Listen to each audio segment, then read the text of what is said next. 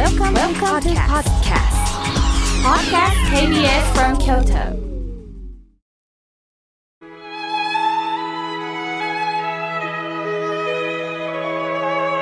改めまして、僧侶の河村明慶です。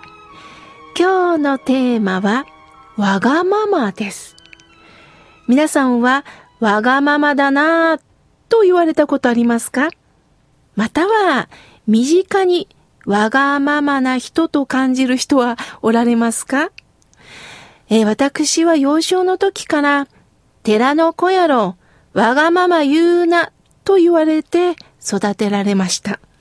えー何を言っても寺の子なら聞き分けの良い子になるというイメージがあるんでしょうかね。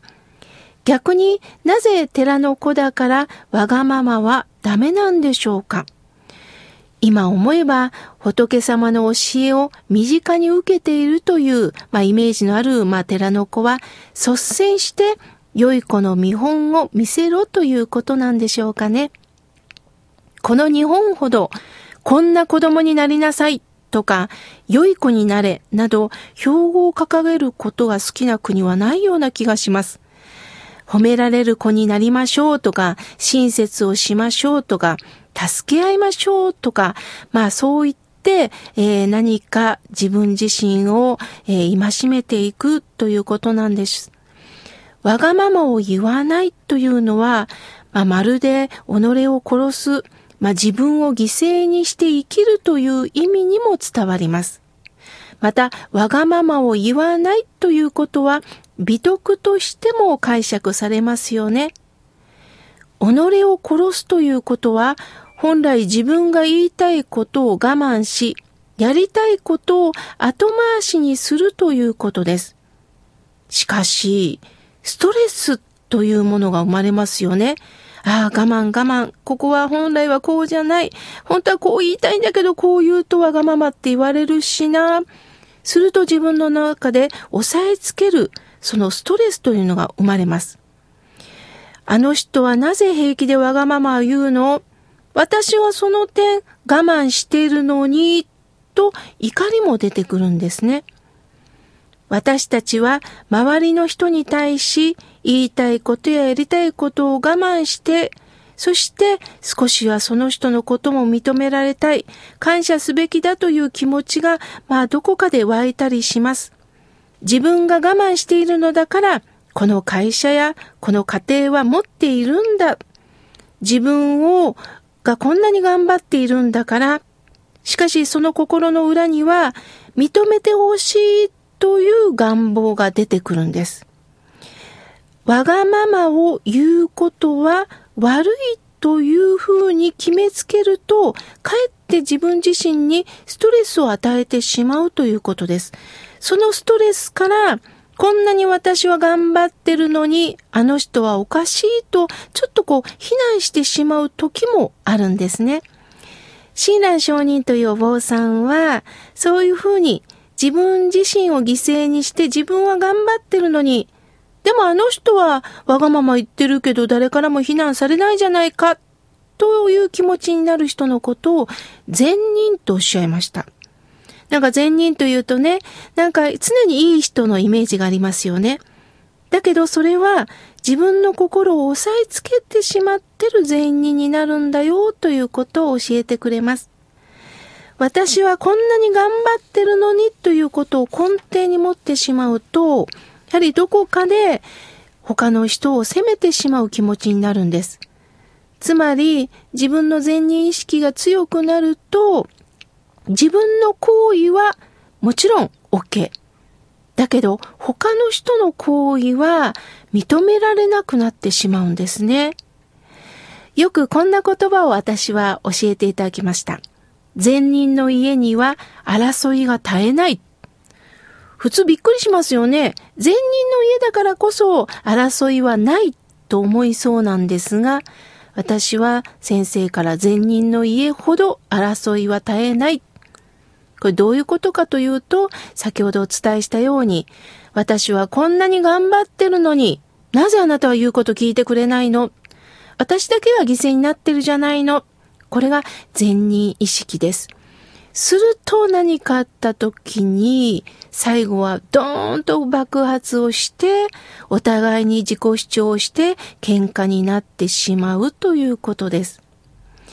善人になるということは、もちろん良いことをすることは素晴らしいんだけど、かえってストレスを溜めてしまうんですよということを親鸞上人は教えてくれます。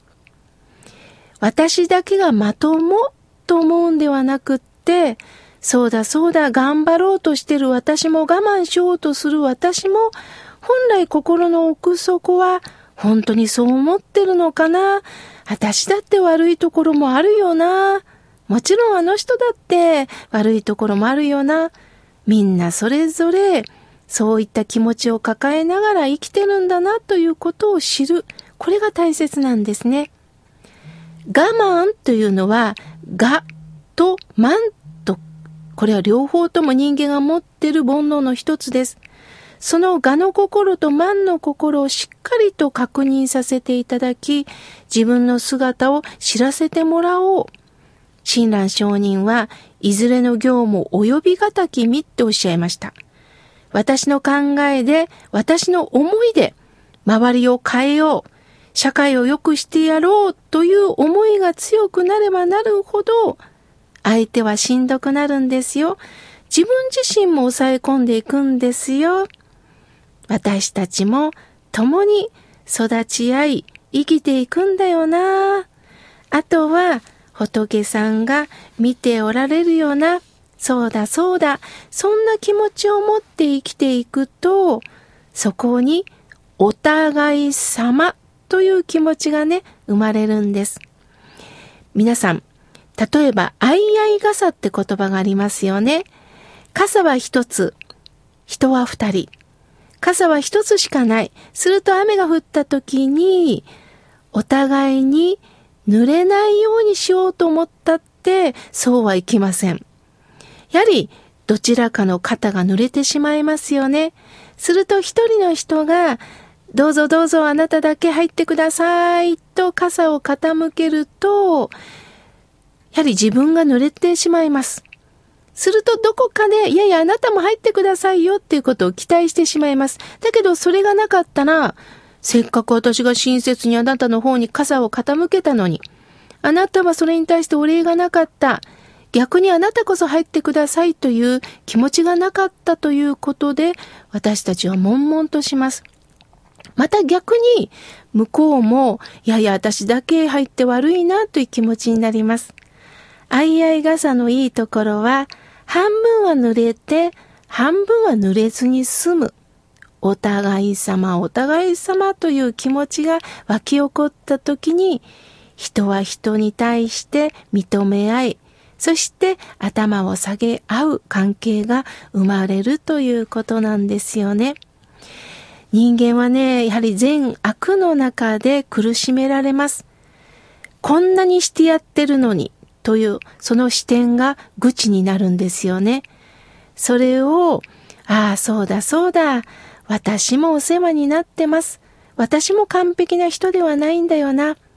だから、こうして目の前の人から学んでいくんだな。たった一人では気づかないんですね。やはり目の前の人から学んでいくということなんですね。今日もぼちぼちと力を抜いて、そして何かしんどくなったら素直にしんどいよという声を出せる人になってください。私も格好づけずに良い人になりきることなく、こんな身でありましたということを皆様にお伝えしながら、皆様の声に育てられながらこれからも番組を通して仏教の言葉を伝えてまいります。